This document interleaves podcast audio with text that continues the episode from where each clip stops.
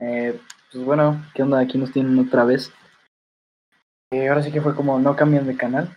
Para los que nos están escuchando el día de hoy, pues probablemente no sea el día de hoy porque, porque ya salgo tarde. Pero bueno, si nos estén escuchando a la hora que nos estén escuchando, espero estén teniendo un buen día o vayan a tener uno. Y si no, pues hagan algo para cambiar. Eh, sí, está. ¿Cómo están todos? El día de hoy eh, lo hicimos un poco más tarde porque tenemos eh, esta dinámica nueva que estamos implementando al podcast, que es los invitados, ¿no? Tenemos aquí a Javier, que es un aficionado de todo esto de los deportes, nos acompaña el día de hoy, y pues su servidor yo, Miguel, eh, que pues también vamos a estar comentando lo que es la MLS. Sí, muchas gracias chicos, un gusto hablar con ustedes otra vez, lo haría toda la noche, no te preocupes.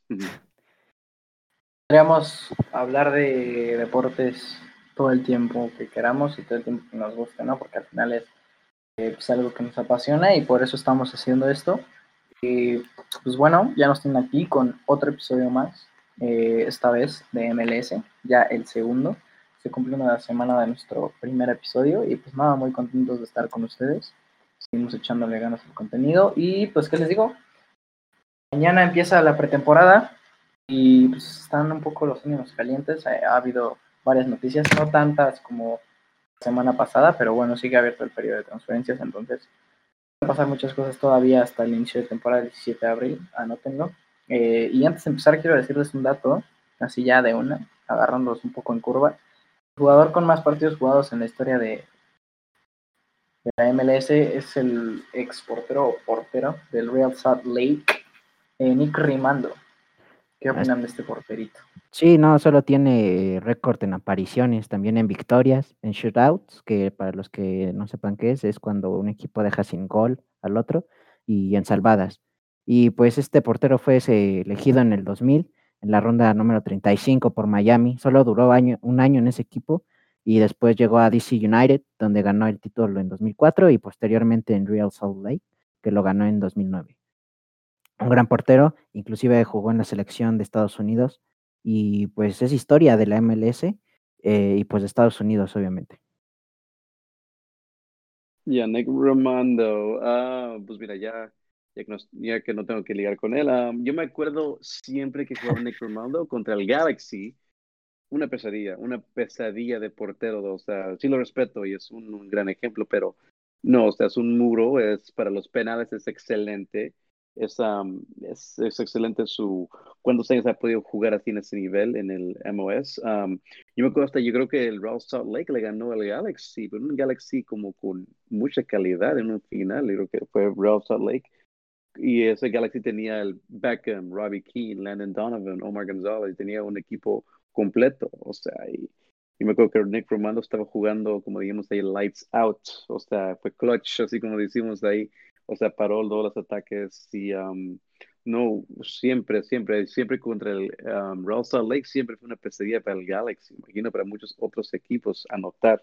Son esos porteros que, o sea, te estás feliz que ya no, pero bueno, o sea, sí, sí se celebra su carrera porque pues sí fue única y, y es un gran jugador, gran jugador. Yo tengo muchas memorias malas porque siempre los tapones de Rick Romando siempre sí me hartaban, la verdad. Sí, un jugador que nació allá, o sea, obviamente desde allá y se generó ahí, y no como otros porteros que, bueno, es sorprendente que se haya generado allá porque, bueno, apenas la MLS, como ya sabemos, es una liga muy joven, y no como otros porteros que llegan de otras partes, ¿no? Y ya son ahí reconocidos. Tenemos el, caso de Jorge Campos, que llegó al Galaxy, ya para el final de su carrera, pero bueno, eso lo vamos a tocar un poco más adelante. Claro, es un buen ejemplo lo que dice Miguel. La neta es que. Este güey. Muchas veces que.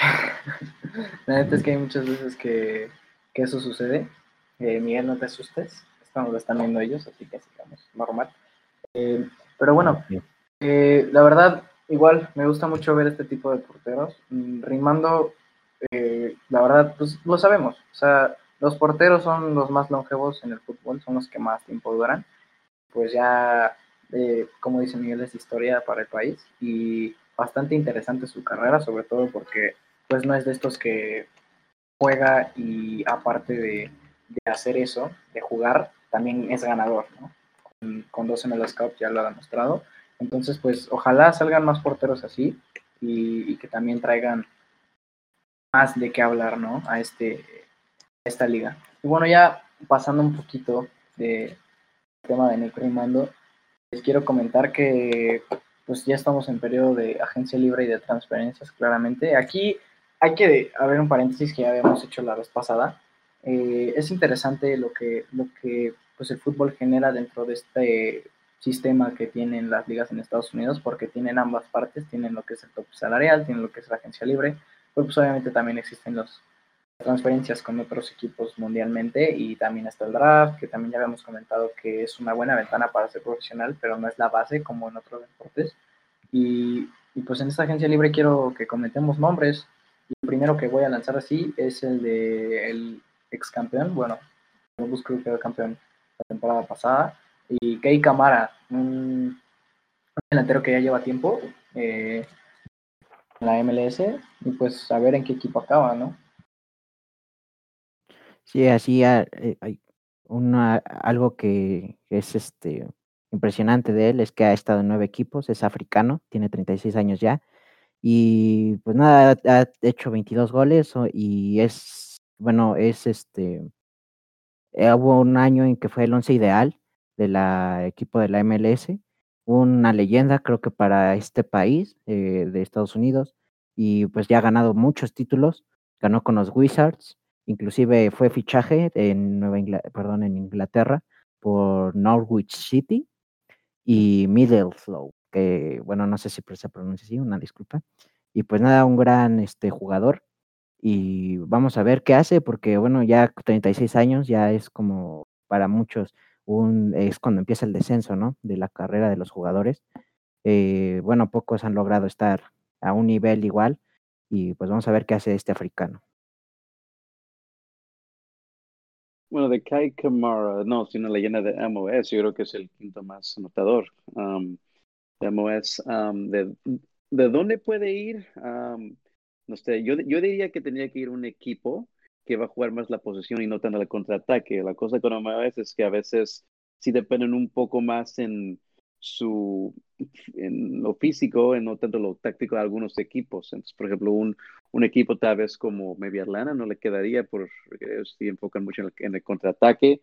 no estoy una leyenda, es, es un jugador que nos da miedo enfrentarte a ese jugador. Eso, ya sabe cómo anotar goles en el MOS le vendía bien, yo digo, maybe al Austin, cuando ya, ya se pueda jugar, porque yo creo que él sí va a pasar, el coach de Austin va a pasar un poco más de estilo ofensivo, porque él trabajó con Berhalters, el equipo de Estados Unidos, y él se enfoca mucho en, la posesión. Entonces yo digo que a un equipo como Austin le vendría bien como un, un estilo último año, uno o dos años ya más de su carrera. Sí, a mí también me parecería más adecuado para este jugador que no fuera también tanto a jugar, sino un poco más a enseñar, a dar cátedra a los nuevos talentos que vienen, porque bueno, no creo que aguante ya también tanto tiempo aquí en el campo, en el terreno, a pesar de la gran carrera que ha tenido. Entonces, para mí es mejor que llegue un poco más al, en modo maestro que para resaltar, porque no creo que lo vuelva a lograr eh, ya con esta edad.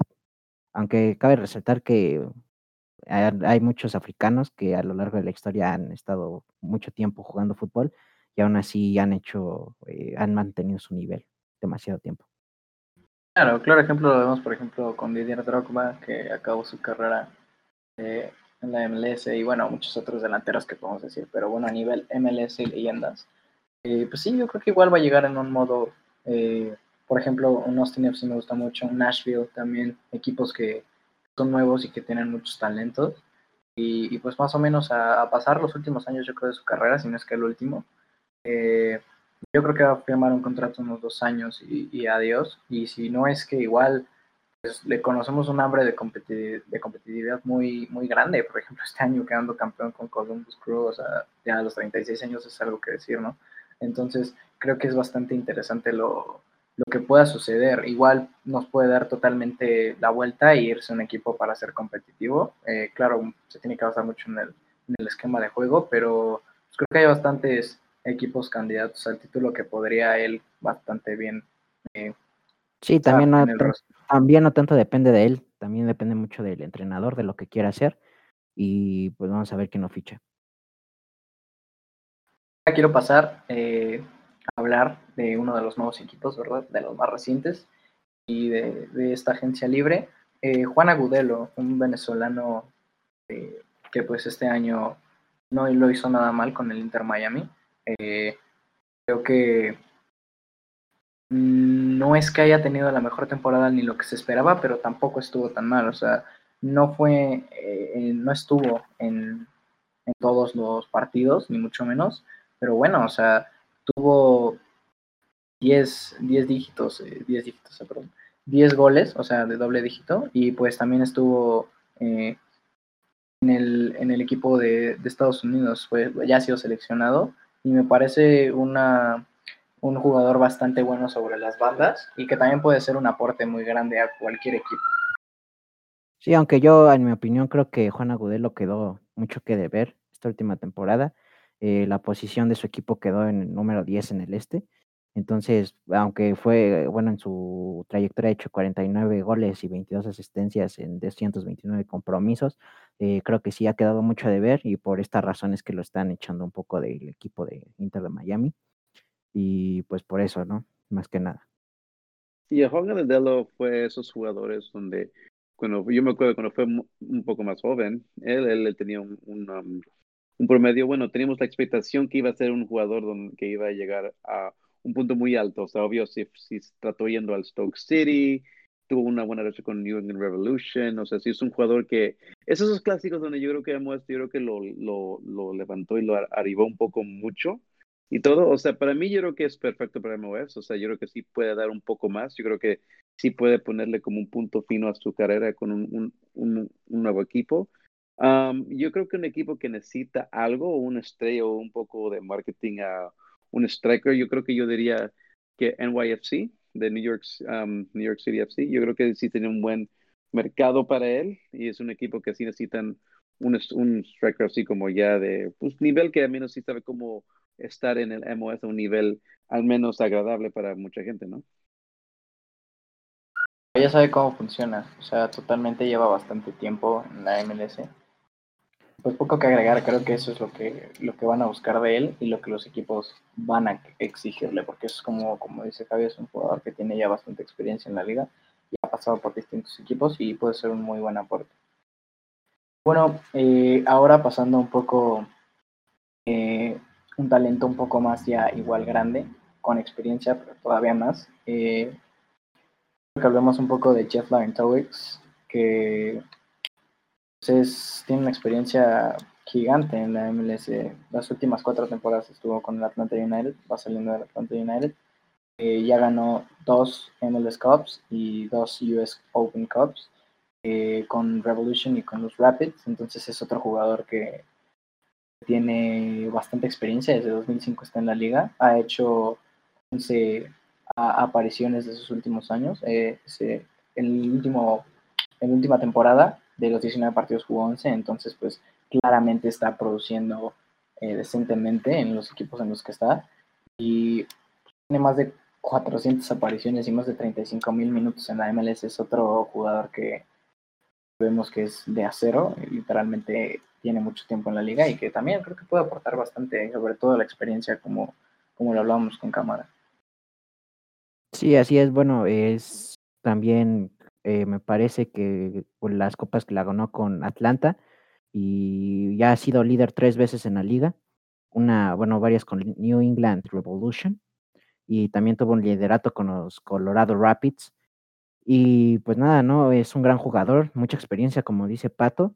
Eh, yo siento que estos jugadores de verdad ya deberían de, hasta un punto, empezar a planear su retiro más que estar jugando a este nivel y creo que es lo que varios de ellos van a optar.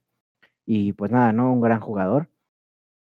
Eh, también cabe recalcar, ¿no? Que este jugador está en dos Copas Mundiales de, y me acuerdo este, que en el 2002, ¿no? Fue el que uno de los que metió goles a México y nos eliminó de esa Copa Mundial tan dolorosa.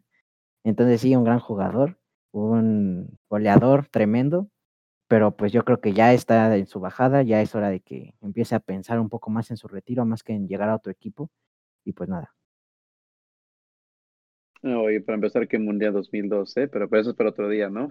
qué Mundial. Pero anyway, mira, uh, Jeff Lorenovich, um, yo creo, yo, me acuerdo, yo, o sea, fuera de su, su carrera que ya mencionaste usted, um, él, yo creo que ya está para retirarse. Yo me acuerdo, yo, él jugó unas temporadas con el Galaxy, yo que hace un par de años y todo eso, y es que ya, ya es un juego muy físico, muy, con mucha velocidad, y yo me acuerdo bien en el mediocampista, o sea, ya, ya tiene ya problemas de alcanzar a los jóvenes y todo eso, y um, jugador, o sea, como antes sí fue un muy buen jugador, pero yo creo que ya en esta época, como le dijo Miguel, yo creo que si es una época donde ya no es tanto ya buscar un equipo, sino yo creo que ya dio su último esfuerzo con Atlanta, en mi opinión, porque sí nos tocó luego ver un Lorenovich así en el Galaxy y igual no, para nosotros pues no nos ha ayudado mucho por, por lo físico, pues lo que es el tiempo y todo eso. Entonces, para mí yo creo que él sí, yo creo que ya va a colgar ya las, los, zapatos y ya va a decir, sabes que aquí fue una carrera y no, o sea, pues antes su historial sí muy bueno, o sea, para Atlanta United, o sea, increíble, pero yo creo que, como igual Miguel dice, yo creo que está ahí, ¿no? Sí, es como pues jugador, tú, tú, decides cómo retirarte como un grande o como un mediocre que, bueno, varias veces ha pasado, ¿no? El que no saben cuándo retirarse y pues termina eh, teniendo una mala impresión para muchos de los espectadores. Eh, y pues vamos a ver qué decide él, o a lo mejor se aplica, quién sabe, eh, pero para mí sí, como comenta Javier, reitero, es mejor que se retire ya de una vez todas porque pues creo que ya no aguanta tanto. Y un claro ejemplo es de que de 19 partidos pues jugó nada más 11, ¿no? De titular.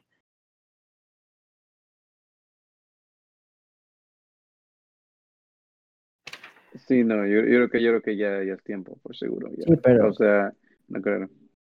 Bueno, y pues creo que es hora de ir con un poco más acá, ¿no? Vamos con Joey Bean Jones de Seattle Sounders, una Copa MLS 2016, subcampeón en 2017, 2019, defensa y mediocampista de Trinidad y Tobago, es seleccionado y seis goles y 20 pases en 121 choques. ¿Qué opinas tú, Pato? Es creo que uno de los grandes ahorita mediocampistas eh, y esperemos que llegue a un buen equipo para que dé una buena impresión, ¿no?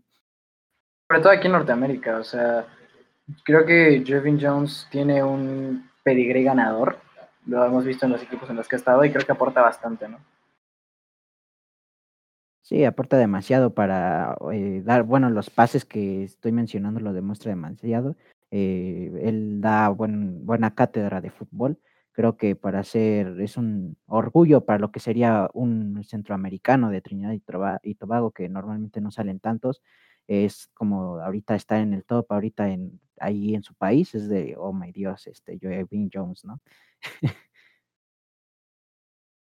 Porque la verdad está en un nivel bastante importante y es una de las principales caras de Trinidad y Tobago. Y pues ya lo hemos visto también tener experiencia en equipos como, como el Düsseldorf en la Bundesliga. Entonces creo que es una, un jugador que puede aportar bastante y que muchos equipos lo van a estar buscando para ese aporte. No, el problema con muchos equipos además es que la verdad no tiene mucha defensa. Un jugador como él en su nivel, yo creo que siempre va a encontrar lugar. pues bueno, o sea, hablando como fan de Galaxy, yo digo, pues cualquier ah, persona que pueda llegar a Galaxy y ayudar a la defensa nos quedaría muy bien, porque me acuerdo de la época de Slatan, o sea, él puede anotar cinco goles, pero el contrario va a anotar seis o siete. Entonces, pues no, a un jugador como él yo creo que sí siempre va a enganchar un equipo. Y puede ser cualquiera, puede ser uno de los nuevos de las expansiones, pero Aquí en MOS yo creo que es más importante la defensa. Él sí, yo creo que sí puede llegar, si tendría que decir, no sé, es que, te digo, es un equipo que créeme que necesita algo, es en MYFC, o sea, es un mercado de Nueva York que no tiene casi nada y tienen pues bastante para poder gastar. digo que Ojalá lo veamos. yo, sinceramente no creo que llegue al Galaxy, eh, eso lo voy a platicar un poco más adelante, no creo que llegue al Galaxy porque ya hubo declaraciones del director técnico que dijo que iba a construir un equipo alrededor del Chicharito Hernández. Y pues bueno, creo que un defensa no, no está en esos planes. Y pues nada, creo que ya hemos terminado con las agencias libres, si no me equivoco. Falta uno, ¿no? Ah, ok, ok. No más, pero Jevin Jones igual. Ojalá ver un equipo en el Caporte. Igual, ojalá en el Galaxy no, porque eso igual directo equipo, que también después hablaremos. Eh, pero pues, para finalizar, eh, tenemos a Tom Dyer, un jugador eh, pues viene lamentablemente de una operación muy fea eh, en su rodilla izquierda y pues también está, está luchando contra, contra una pequeña lesión que tiene en el tendón. Entonces, pues muchos equipos van a estar alarmados por este, esta situación, aunque sabemos que es muy difícil que saber y tener un futuro cierto sobre un jugador, entonces pues veamos qué, interés tienen sobre él. Igual es otro jugador que desde 2012 estaba en el Sporting Kansas City, eh, ahorita está en el Orlando City, pero eh, pues sabemos que es alguien que ya tiene bastante experiencia en la liga igual, eh, ha jugado internacionalmente para el equipo de Estados Unidos, entonces pues aquí tenemos puros nombres que, pueden aportar. Un rematador nato, ¿no? 81 anotaciones, 18 asistencias, 165 veces titular. Yo creo que si se recupera bien de su lesión, varios equipos van a estar en la mira de, este jugador que lo necesitan, de hecho. Eh, para mí creo que podría ser una opción el equipo de expansión que ahorita está en la MLS, eh, podría llegar como, bueno, como aporte, no tanto como titular, pero tal vez como aporte. Y pues nada, yo creo que sería un buen equipo para él, ya que es un rematador nato. Sabe cómo moverse en el área y todo esto. Adam Dwyer, si no de sus Sporting Kansas City days, o sea, sus épocas de ahí, no, sé, un un striker letal, yo me acuerdo, siempre dio premios para cualquier equipo. O sea, es parte de la razón que luego Sporting tuvo su buena racha. Esa época fue de Dom Dwyer. Tiene experiencia con Estados Unidos, estaba notando en la Copa de Oro ahí en la competencia de Bruce Arena. Y creo que justo ganó la competencia de la Copa de Oro con Bruce Arena ahí. Y, um, y pues sí, um, pues o sea, yo digo que pues sí, su época de Orlando City pues no le fue bastante bien. Y pues ya viste, ya luego hablamos, llegó Pato Orlando, entonces un lugar bueno para él, o sea, igual, pues por cómo es, o sea, yo veo cómo juegan los equipos, digo, es alguien que si es que no tiene compañero va a tener que ir a un equipo donde les importa más la posesión y todo eso.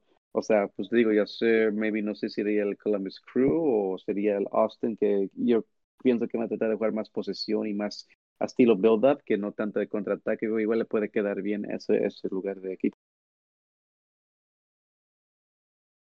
Sí, claro, estoy totalmente de acuerdo y ojalá llegue a aportar. Eh, ¿Qué es lo que esperamos? Claramente, de la mayoría de los jugadores que hemos dicho es uno que otro, por ejemplo, tenemos el ejemplo de Jeff, que queremos que pues, igual ya llega un poco de maestro, igual que Camara, pero esos jugadores que están un poco en la tercera, cuarta parte de su carrera, pues que lleguen todavía a dar lo último que tienen para demostrar.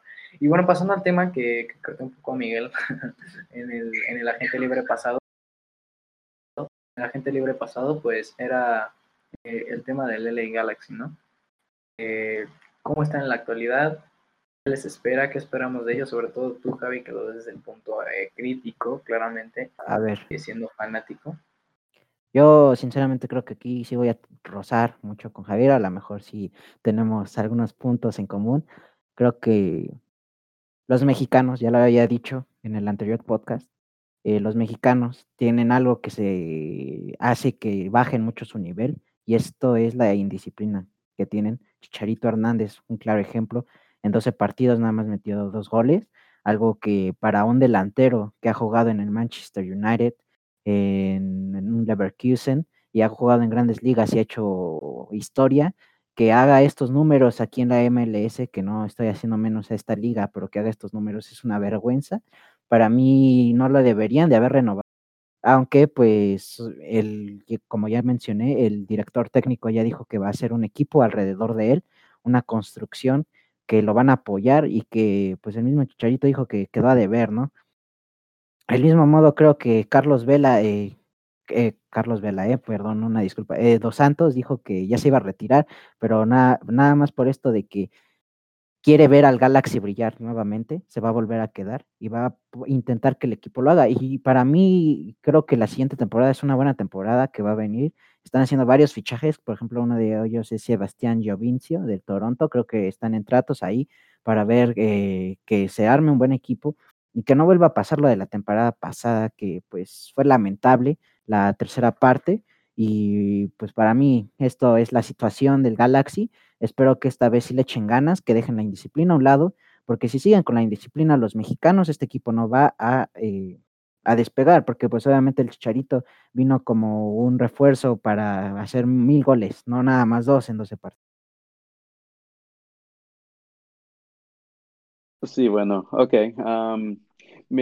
yo te doy punto de vista, bueno, de lo que pensamos nosotros aquí en el Galaxy, ¿no? O sea, mira, aquí en la, lo que es eso, lo que es el equipo, los fans de Galaxy, es, sí le dimos a Chicharito un pas de, la última temporada, él sí tiene uno, o sea, está aceptado que por, la, por lo de COVID y muchas otras cosas, un nuevo equipo, por varias razones. Ahorita no estamos exigiéndole ya tanto. O sea, acuérdate que la prensa americana con lo que es el fútbol es muy diferente que la mexicana. Que la mexicana sí son muy criticones. Y pues, o sea, pues, eso depende, ¿no? Le quieren sacar más presión a sus jugadores y los Estados Unidos, pues no tanto. O sea, le damos un abrazo y le damos sus naranjitas con su juguito y que trataron, ¿no? Pero bueno, o sea, ya es otro tema, ¿no? Pero, pues al menos, mira, o sea, el coach Greg Vanny, ¿ok? O sea, mira, esto. No sé si te acuerdas del equipo de Toronto FC. Bueno, para empezar, Greg Vanny, el, el coach de Galaxy ahorita, FX Weather Galaxy, ama mucho el Galaxy. Fue a Toronto, amó ese super equipo de Michael Bradley, Outdoor, Jovinko y compañía. Ganó el treble del MOS. O sea, ese es alguien que, que por su experiencia no es tanto de hacer un, un o sea, sí que hacer un equipo atrás de Chicharito, pero no es un coach que va a basar todo en el juego de Chicharito, sino es hacer más equipo completo. Si me entiendes? ahorita, aunque no creas el que más tenemos esperanza, no tantos chicharitos, el pavón de Boca ahorita, que ahorita, aunque no creas, está, ya está en plática de poder regresar. Es, la, la historia de Pavón es muy larga y es, casi para otro día, pero ya en, Boca ya no cuentan con él y ya está tratando ya regresar. Hay varias cosas que no puede regresar. Pero en, en la cuestión de Chicharitos, así estamos pidiendo que la más, o sea, ni, ni tanto contando el gol, o sea, le estamos pidiendo, como, como tú la disciplina y todo eso, ¿sí me entiendes? O sea, créeme que él no va a ser un Slatan y lo aceptamos, ya acabamos de dejar el Slatan. pero te digo, la, nuestra actitud como fanáticos es apoyar. Sí, bueno. Y Jonathan Dos Santos es un favorito. Es que, bueno, es que acá en México, en la experiencia que nosotros tenemos, es algo más feo. Algo que nosotros vimos a unos, a un México eh, campeón de las Olimpiadas, un México con grandes promesas, estaba Jonathan Dos Santos, Giovanni Dos Santos, estaba este Chicharito Hernández, y simplemente por la indisciplina, de hecho, Jonathan, eh, Giovanni Dos Santos jugó en el Barcelona, empezó como titular, y esto de las fiestas, el alcohol, y pues todo este mejoramiento físico, pues lo regresa a una liga mexicana, a una América, que, o sea, es un club grande aquí en México, pero eh, no es lo mismo que estar jugando allá en Europa, y de hecho, eh, quiero decir que una comparación que se hizo, ¿no? Que a Ibrahimovic, este, al suizo Ibrahimovic le molestó mucho. Exactamente, Ibrahimovic es que a mí los nombres me traban mucho.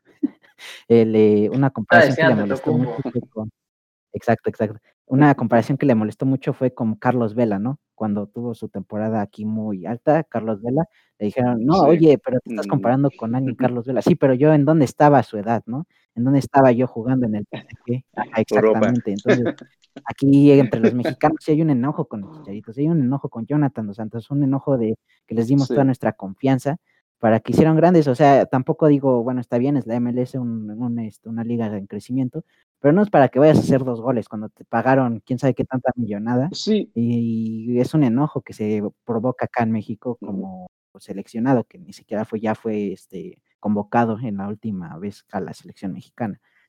Sí, yo, yo, te digo algo, por ejemplo, el Galaxy tiene que seguir siendo el Galaxy, o sea, por ejemplo, o sea, sí, Chicharito y esto, el otro, pero, o sea, no están basando todo en, en Chicharito, o sea, es más el nombre del Galaxy que el coach que dirigió al Toronto a casi ganarle a las Chivas al final del CONCACAF Champions y todo eso tiene un buen coach, tiene un buen sistema, y yo creo que están, si es que están dependiendo de un jugador, y creo que están contando con Pavón más que Chicharito. Chicharito sí está ahí, y si, yo por lo visto sí veo que sí le está echando ganas, a menos en su disciplina ahorita, y su entrenamiento y todo eso, pero te digo, o sea, ahorita el Galaxy me está preocupando más en recrear su, su miedo que tiene mucha gente, porque ya mucha gente ya no le da miedo al Galaxy. Le, dio miedo el Slatan, pero ya el Galaxy ya no tanto. Yo me acuerdo en la época de Beckham, Keane, Donovan, o sea, vas contra el Galaxy y ya perdiste.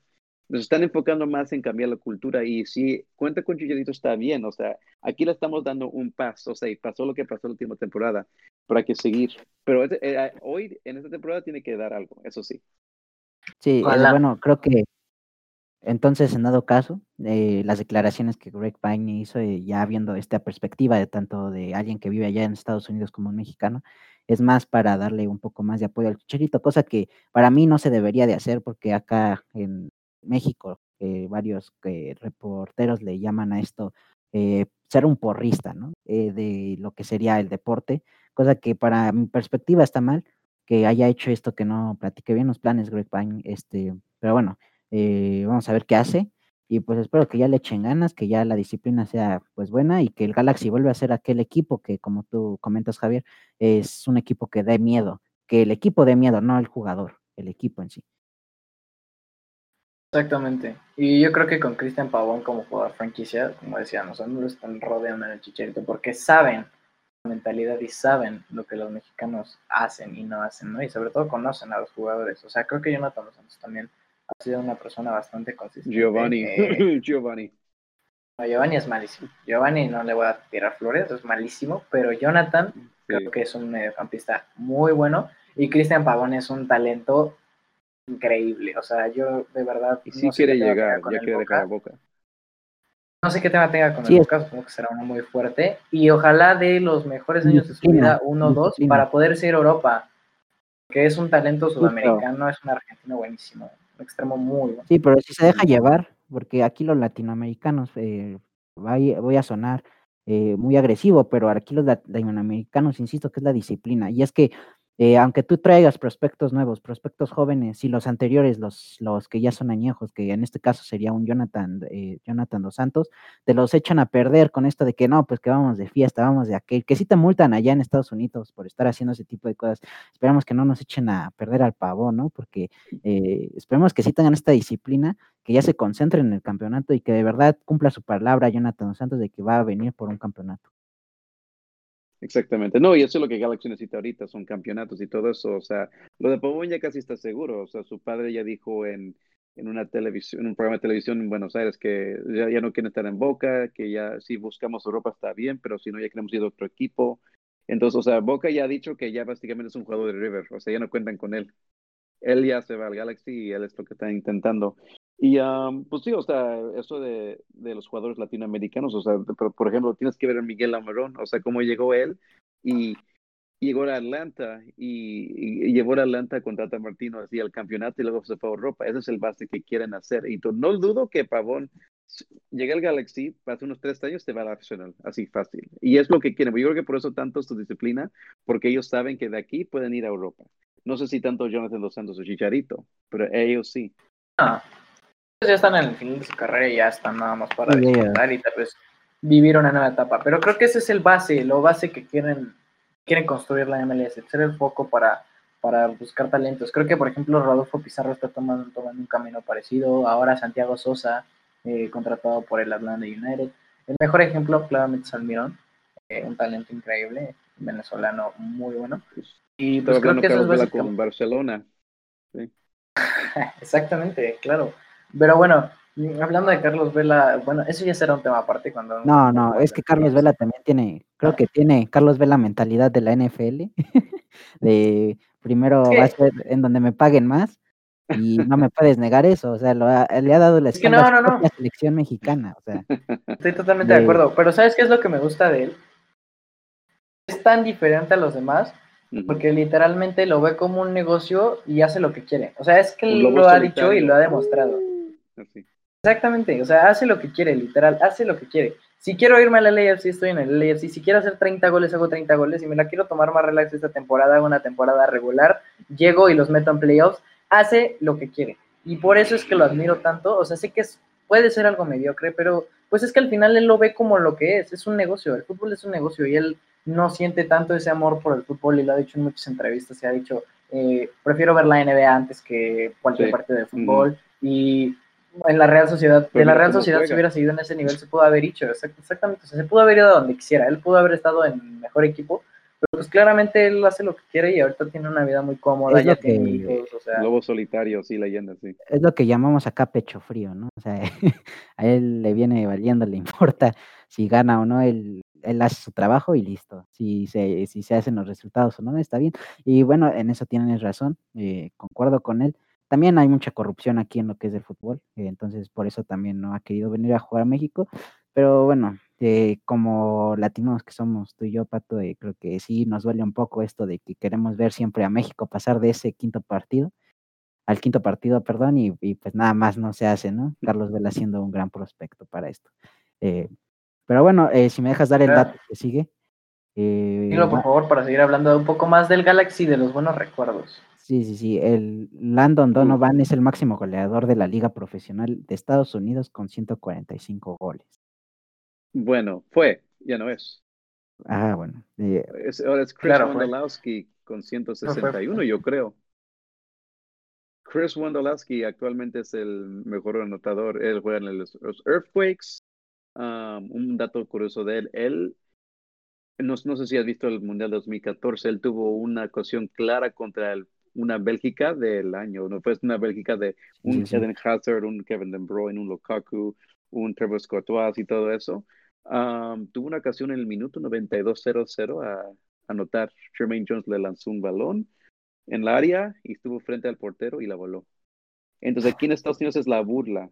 E, él puede agarrar los records de NF MSL, eh, MOS y todo y siempre dicen Bélgica para que se recuerde. Entonces nunca fue en su vida así. No debería, porque corrijo mi dato. Él fue el que anotó gol contra México en el 2002. Él sí fue el que anotó contra lo que sería ya en Estados Unidos el rival, ¿no? De la CONCACAF. Ah, cómo, cómo me enoja. Pero. Donovan y ¿Landon Donovan? Ajá, sí. Donovan, sí, Landon Donovan, no Wondolowski. Sí, no, ahorita Wondolowski es el anotador de AMOS. No, Landon Donovan, oh, sí. Él jugó en el Earthquake en esa época, yo me acuerdo. Sí. El, bueno, creo que es dependiendo de perspectivas, ¿no? Creo que allá en Estados Unidos es como la burla, como dices. Acá en México es el, el cabrón, ¿no? Que nos eliminó. oh, no, oh, no. Se refería a oh, eh, Hablo de Wondolowski. Wondolowski. Sí. Ah, ya, ya, ok, ok, ok. Solo van en Hugo Sánchez no, es otra, es la web, es una leyenda y todo. Sí, así, para ellos. Sí, está esperando el Mejor en la historia. Y es que era buenísimo, era buenísimo, de verdad. Jugó en México, por cierto. En León. Sí. Se retiró aquí, verán qué chistoso, ¿no? Por lo regular los mexicanos van a retirarse allá. Y por sí. Sí, y, y él le preguntaron, oye, ¿por qué eres tan bueno en el fútbol? ¿Qué pasó? ¿Por qué tienes tanto nivel? Los americanos dijeron, bueno, es que tengo muchos amigos latinos, mexicanos y eso y jugamos fútbol. De niño, ¿no? Sí, algo que, pues sí. Algo que han hecho bien, ¿no? Humilde también. Los estadounidenses es este agregar a todas estas nacionalidades, hay una, mucha mezcla ahí de varios equipos, ahorita estamos hablando de un africano, que de uno que es de Trinidad y Tobago, eh, entonces ha, ha, enriquecido mucho lo que es el fútbol allá en la MLS, que, que permitan también terminar a grandes jugadores su carrera acá, entonces, creo que es lo que ha hecho que los norteamericanos aumenten su nivel demasiado. Y creo que en un futuro van a sobrepasar a México muy fácilmente si siguen con este nivel de la liga. Mm, yo creo que ya. no, bro.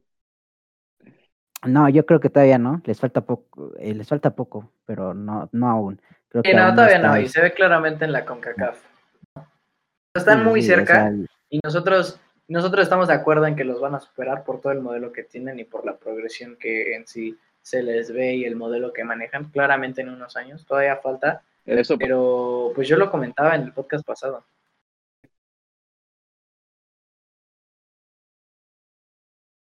Pues sí, así es, lo comentaba en el pasado. Que, no, es que no, es que ahorita, ahorita, por ejemplo, si tenemos unos chicos, si tenemos unos chicos que, un, un ejemplo, por ejemplo, ahorita Pulisic no está jugando en el Chelsea, está en el banco. Y antes pues estamos preocupándonos, oye, pues él es el único bueno, ¿qué pasa? Y todo eso. Es que hay tantos jugadores ya buenos que sí, aunque sientan a McKinney, sientan a Pulisic, hay tantos jóvenes, ahorita Jeff Sargent, ahí está jugando en el Wolfsburg y todo, que jóvenes que dices, ah, bueno, pues ok, que no esté jugando Pulisic, no esté jugando McKinney tanto, o Serginho Dest de Barcelona, bueno, está bien, o sea, pues todavía hay, tanto talento que ya no es como antes donde, hoy solo hay uno en Europa que tiene que jugar bien, si no ya valimos. Entonces sí, me acuerdo. Exactamente. O sea, otro ejemplo perfectamente es Gio Reina. Ese, ese joven de verdad me tiene impresionado. El, hace poco sacaron una lista eh, y está en el top 5 de los jugadores sub 18 de, de, Estados Unidos. Entonces sí, o sea, creo que ellos no se preocupan tanto y cada vez sacan más jugadores. Hablando un poco más de la MLS y no de Estados Unidos, otro ejemplo es San Antonio Davis, Alfonso Davis, perdón, eh, salido de los Whitecaps. Entonces, eh, pues ganó el sextete con el Bayern este año. Entonces es increíble el trabajo que están haciendo. Sí, los que nos estamos preocupando ahorita son los mexicanos que están llevando más, eh, los estadounidenses están llevando más jugadores a Europa que nosotros. Entonces ahí creo que ya México tiene que dar un giro de tuerca y pues vamos a ver qué pasa, ¿no? para que haya competitividad, ¿no? Más que nada. Otro podcast. Ajá, que haya no, no, no sea nada más dominante, que es algo que ha pasado mucho en la CONCACAF, que o es Estados Unidos o México los que dominan. Y pues ya falta ahí eh, que los equipos sean de una forma igualitaria para que puedan hacer unos buenos juegos en las competencias mundiales, no nada más se queden aquí en el continente.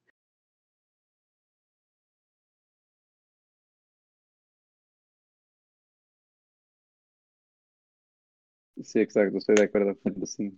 O sea, México tiene talento natal, o sea, creo que o sea, va a haber una nueva generación. Yo creo que nunca a México le va a faltar futbolistas. Yo, yo no creo eso tampoco.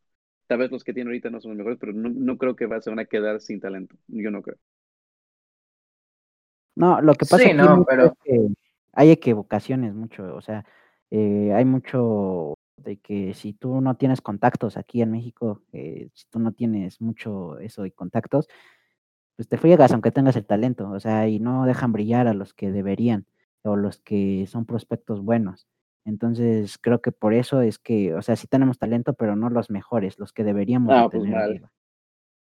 Sí, sí, sí, mal, en muchos, muchos, muchas razones está mal aquí en México. Horribles, la verdad. Y pues eso es en lo que a nosotros nos referimos que en un futuro es lo que va a marcar la diferencia, sobre todo porque pues creo que los llevan con una mentalidad diferente y pues, ¿qué les digo? O sea, los norteamericanos cada vez quieren dominar en... déjanos algo, hasta que el fútbol nos quieren quitar ahora, ¿no? Pero pues bueno, lo veo como algo bien para que despierten y, le echen ganas, como dice Miguel, que tengan ese giro que, necesita ya ver, porque, o sea, llevan, llevan mucho tiempo estancados y pues ojalá en un futuro mejoren. ¿Sabes qué? En donde no creo que nos sobrepasen aún es en las, en lo que sean los equipos, ¿sabes? En los equipos aún no creo que nos sobrepasen porque lo que nosotros hacemos es lo de traer a sudamericanos, traer este gente de otro país y creo que ahí es cuando se empata un poco el nivel. Pero sí, en tema de selección, obviamente ya es otra cosa, eh, ya es otro nivel que tiene Estados Unidos. Pero bueno, ahora sí vamos al tema final y al tema más controversial, al que tiene más anécdotas, que es la rivalidad que, bueno, se ha intentado generar entre el Galaxy contra el LAFC. LAFC.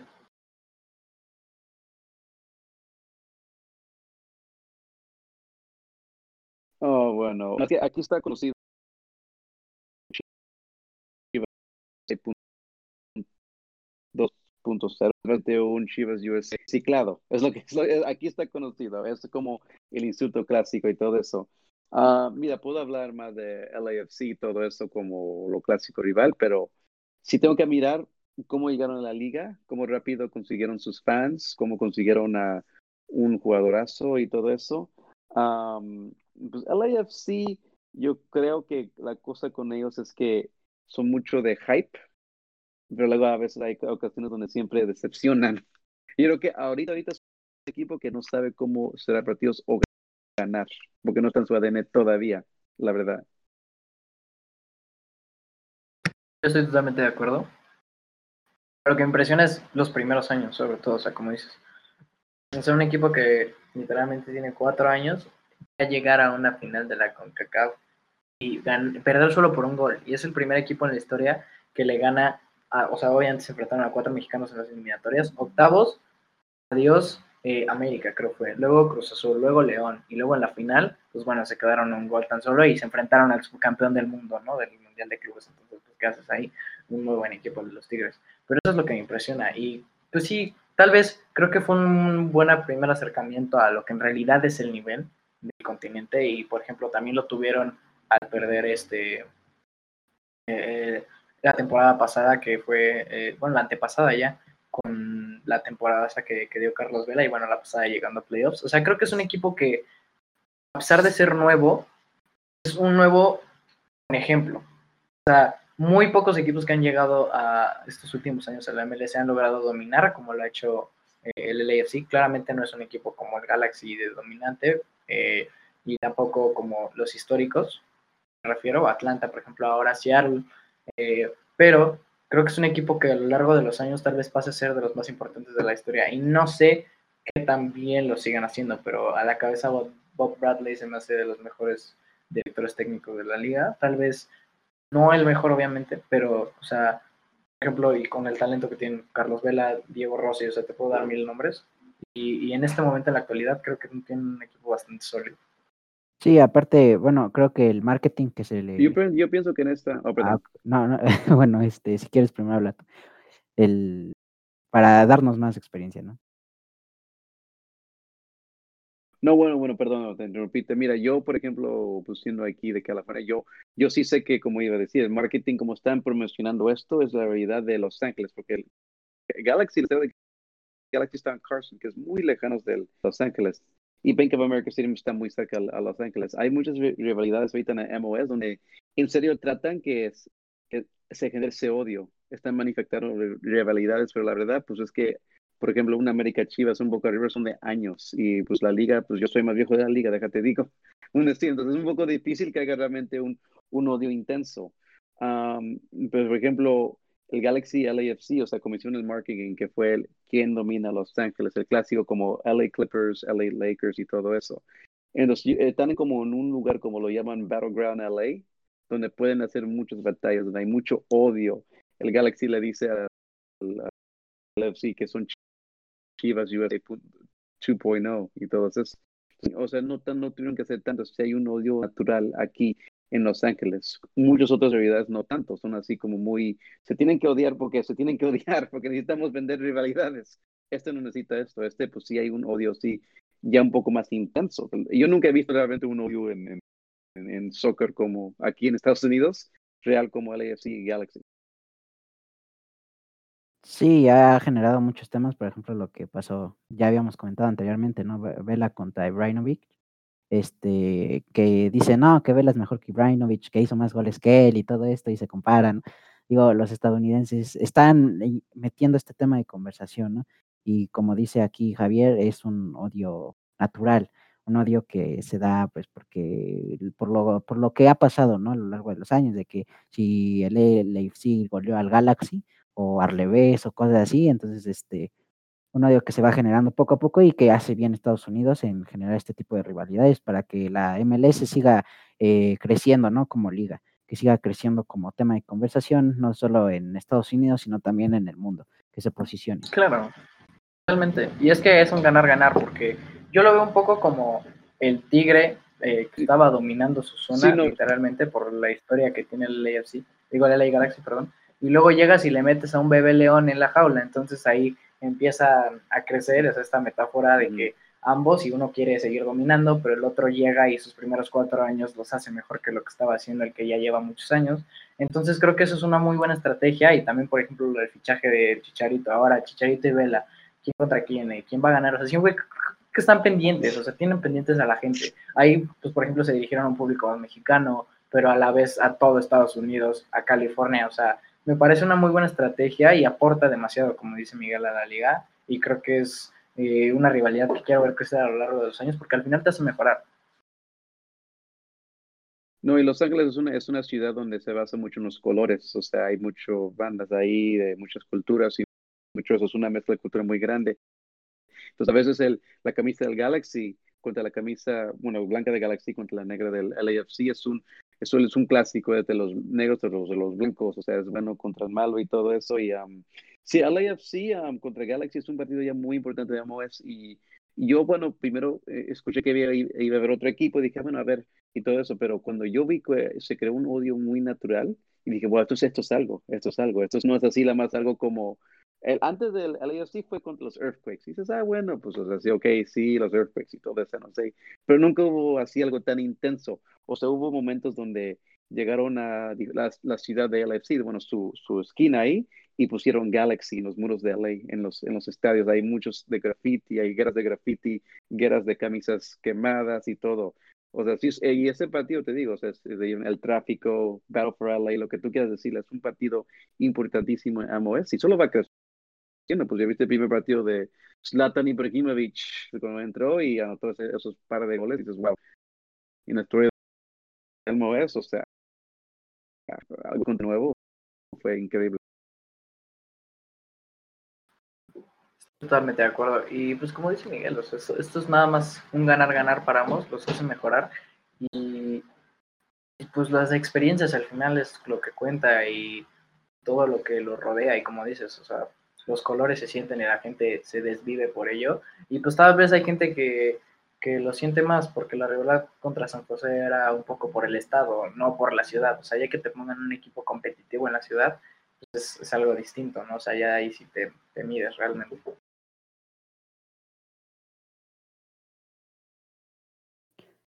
Sí, así es. Y bueno, yo quisiera ya para terminar este podcast que me, se me ha hecho muy interesante, aprovechando de que está aquí Javier, eh, preguntarle, ¿no?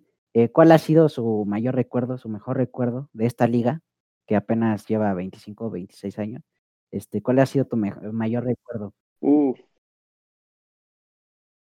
Ay, tendría que haber sido, bueno, yo te digo, yo creo que en televisión escuchar que iba a llegar Beckham. O sea, yo para eso, yo para mí fue como de, ¿por qué? Sí me digo, o sea, ¿por qué va a llegar? Yo sé que antes fui Luis Hernández el mate y todo, eh, gente así teníamos a Donovan, pero sí me sorprendió. Pero yo creo que mi momento, pues, lo que más me impactó fue ver un tiro libre que anotó Beckham contra San Jose Force, yo creo que fue 2009-2010, así. Así fue un tiro libre de 2010 de David Beckham, como uno. Entonces yo pude ver un tiro libre anotado de David Beckham. O sea, para mí yo, es algo que yo nunca pensé que iba a ver en mi vida. O sea, lo ves ahí en la tele con el Madrid, los Galácticos, Manchester United y todo eso, pero yo creo que mi favorita memoria fue eso, fue ver Beckham, o sea, tomar ese tiro libre, llegar, anotar contra una realidad y decir, wow, o sea, todos los tiros libres de Beckham, increíble, o sea, esas son las memorias que dices, wow, lo está haciendo para mi equipo y pues eso me trajo mucha felicidad, ¿no? O sea, que puede llegar un, un icono así de fútbol, de top nivel y todo eso, a jugar por mi equipito, que la verdad que yo tengo más edad que mi equipito y yo dije, pues no creo, o sea, ¿por qué alguien va a querer venir del Madrid a jugar a ese equipo de, de Los Ángeles? Y no, yo creo que mi memoria más grande es eso, pues la época de, de, Beckham era de, de, MOS para mí. No, pues un gusto tenerte aquí, Javier. Eh, creo que fue un buen podcast. Eh, síganos escuchando, síganos en nuestras redes sociales, todos estamos en como la cuarta pared, eh, la cuarta con un 4, ya saben, Pato se le fue la olla y pues ahí la puso. Este, Porque se le fue la olla es una estrategia, Pato. A todos les gusta ver ahí diferente, la cuarta pared, así que es... Oye, que es, es fan de LAFC, dale chance, you know? o sea, está bien. ya nos veremos, ¿eh? ya estaremos hablando de la rivalidad y cómo va. En el Rivalry Week, quiero ver qué tal esos partidos. Oh, sí, oh, sí. Entonces, oh, sí. hablando del Rivalry Week, eh, por cierto, tengan, ahorita les vamos a estar poniendo la imagen, eh, tengan muy presentes las fechas clave, eh, porque el día de mañana ya empieza la pretemporada, va a durar más o menos un mes y medio, el 17 de abril empieza la temporada y a partir de ahí les tenemos toda la información, les, haremos un resumen semanal de cómo van quedando los partidos, de las posiciones y pues estaremos trayendo a mucha gente, la verdad, igual como dice Miguel, fue un gusto tenerte aquí, que nos compartas tus experiencias, igual eh, cuando quieras, eres bienvenido y muchas gracias. Un gusto, chicos. Eh, un honor estar en tu podcast. Le agradezco mucho tu tiempo, chicos. Muchas gracias. ¿eh? Y estamos hablando más de amores y deportes en general. Gracias. Sí, gracias a ti. Y pues también agradecerle a Sebastián que nos ayuda con la parte de la producción. Eh, bueno, yo soy Miguel Alejandro. Eh, estamos, estoy aquí siempre acompañando a Pata en el podcast de la NFL los lunes, en la NBA los jueves y pues hoy que fue un poco más tarde por nuestro invitado, el, la MLS, ¿no? Y pues muchas gracias, síganos y eso fue todo, bye.